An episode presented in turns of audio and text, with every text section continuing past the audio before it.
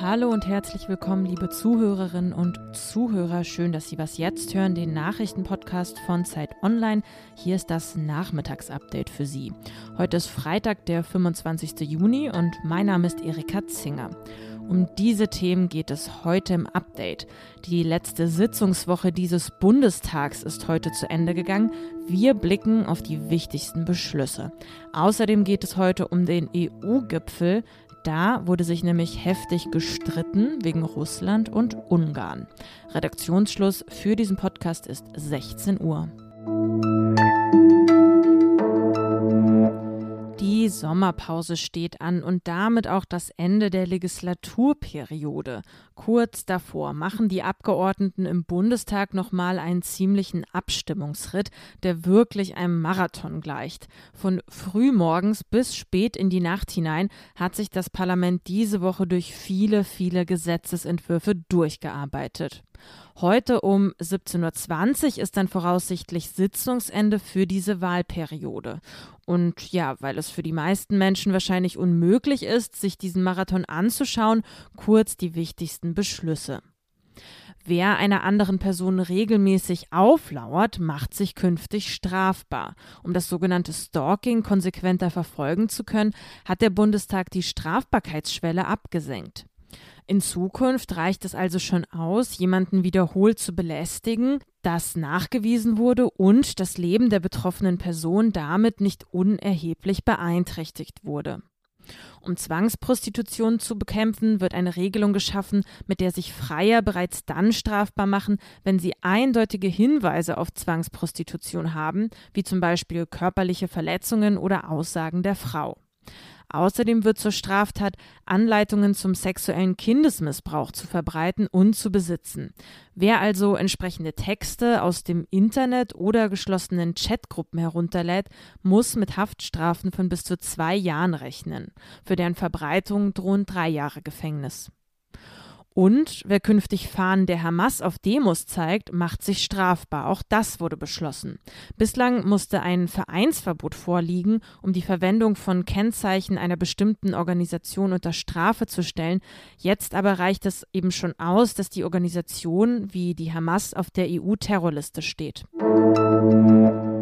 Aus einem zu sorglosen Sommer darf kein Sorgenherbst werden. Die Inzidenz liegt in Deutschland derzeit bei 6,2. Auch die Impfquote steigt. Das ist ein gutes Zeichen. Aber die Delta-Variante bereitet Bundesgesundheitsminister Jens Spahn und RKI-Chef Lothar Wieler Sorgen. Sie rechnen, das sagten sie bei ihrer heutigen Pressekonferenz, mit einem Wiederanstieg der Infektion. Draußen wird weiter gelockert, drin bleibt aber deshalb die Maskenpflicht. Bei Reisen ins Ausland empfiehlt Spahn, sich weiterhin testen zu lassen. Das sagte er heute, egal ob Risikogebiet oder nicht. Und er forderte dazu auf, wirklich zur Zweitimpfung zu gehen. Beim EU-Gipfel in Brüssel haben sich die 27 Staats- und Regierungschefs über Ungarn und Russland ziemlich zerstritten. Bis zwei Uhr nachts saß man da zusammen, es wurde heftig miteinander diskutiert. Wir haben hier alle sehr deutlich gemacht, welche grundlegenden Werte wir verfolgen. Die Kommission wird sich jetzt weiter mit dem ungarischen Gesetz beschäftigen. Es war durchaus eine kontroverse, aber sehr, sehr ehrliche Diskussion. Ungarn wurde wegen seines umstrittenen Anti-LGBT-Gesetzes vom niederländischen Premier Mark Rutte mit dem Rauswurf aus der EU bedroht. Andere Staats- und Regierungschefs, darunter auch Bundeskanzlerin Angela Merkel, schlossen sich der Kritik grundsätzlich an. Dann wäre da noch Russland, das künftig mit mehr Wirtschaftssanktionen rechnen muss. Künftig wollen die EU-Staaten deutlich härter auf sogenannte böswillige Handlungen Russlands reagieren. Es geht dabei konkret um Hackerangriffe und Operationen russischer Geheimdienste in EU-Ländern oder Aktionen wie die Vergiftung des Kreml-Kritikers Alexei Nawalny.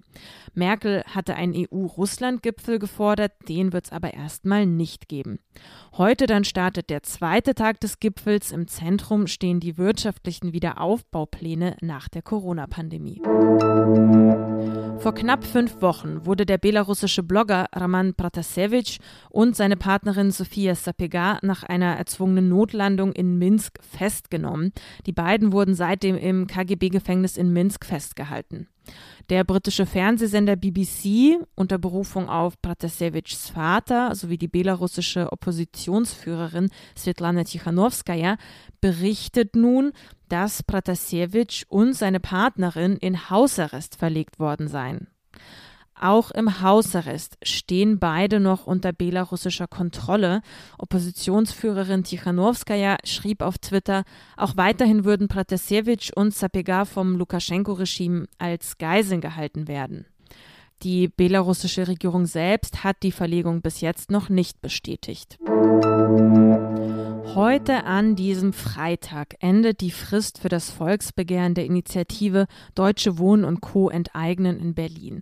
Nach Informationen der Zeitung Tagesspiegel soll die Initiative mehr als 350.000 Unterschriften gesammelt haben. Parallel zur Bundestags- und Landtagswahl in Berlin dürften die BerlinerInnen im September dann also in einem Volksentscheid darüber abstimmen, ob die großen privaten Immobilienkonzerne in der Hauptstadt enteignet werden sollen. Kann man denn so einfach Immobilienfirmen enteignen? Ja, diese Frage ist noch ungeklärt. JuristInnen rechnen damit, dass das am Ende vom Bundesverfassungsgericht geklärt werden muss. Was noch? Vor ungefähr einer Woche haben wir hier bei Zeit Online die Serie Die 49 gestartet. Wir haben 49 Menschen gefunden, die die deutsche Gesellschaft möglichst genau abbilden und gefragt, was denken diese Menschen im Wahljahr über Deutschland. Wir hier bei Was Jetzt starten dazu heute eine neue Rubrik. Immer freitags erzählt uns einer der 49 Menschen, was ihn in dieser Woche glücklich gemacht hat. In diesem Sinne starten wir mal und hören wir rein. Hallo, ich bin Sarah, ich bin 23 Jahre alt und ich bin bei D49 dabei. Diese Woche hat mich besonders das Thema LGBTQ beschäftigt. Ich habe mich nämlich total über die große Zustimmung gefreut, dass viele Unternehmen, Firmen, aber auch einzelne Personen sich für Vielfalt und Toleranz ausgesprochen haben. Und in diesen Momenten bin ich wirklich richtig froh, dass ich in einem so bunten Deutschland leben kann, welches für Vielfalt und Toleranz steht. Das war's mit dem Update für heute und mal wieder mit einer Woche Was jetzt. Wie immer freitags will ich noch auf das Politikteil verweisen, unseren politischen Podcast von Zeit Online. In dieser Woche gibt es eine ganz besondere Live-Ausgabe.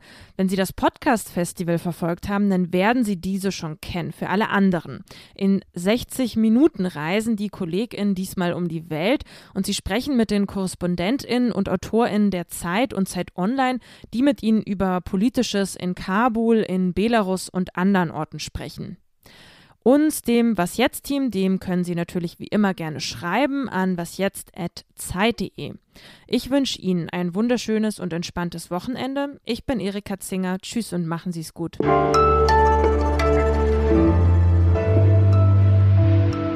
Eben dann nochmal nachgedacht, was mich diese Woche oder was mich besonders heute glücklich gemacht hat. Und ich muss Ihnen ehrlich sagen, das Ende dieser Was Jetzt Sendung, denn das bedeutet für mich, Endlich Wochenende, endlich Feierabend.